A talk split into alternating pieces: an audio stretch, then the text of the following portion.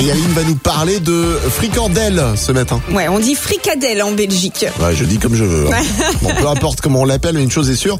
Dans le nord, dans le schnorr, tout le monde sait ce qu'il y a euh, dedans, mais personne ne le dit. Ouais, D'ailleurs, j'ai appris que ce n'était pas une spécialité belge, mais Ah. néerlandaise. D'accord. Bon, bref, euh, là, Donc la on dit di- fricandelle. hein. euh, ouais. Mais la- Fricandelle. la direction la Belgique pour le concours du plus gros mangeur de fricadelles organisé dans la région de Gand. Il aura lieu le 4 avril prochain. Ça te dit, Alex Ouais, alors non, alors autant le, le concours du plus gros mangeur de boudin blanc à l'oignon.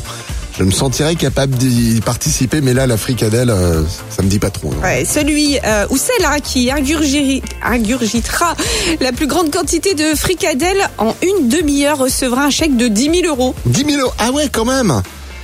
Ah, ça met la frite, ça, 10 000 euros. Je vais peut-être me mettre euh, à la fricadelle, moi. Je sais pas pourquoi, mais je m'en doutais un peu. Non, je-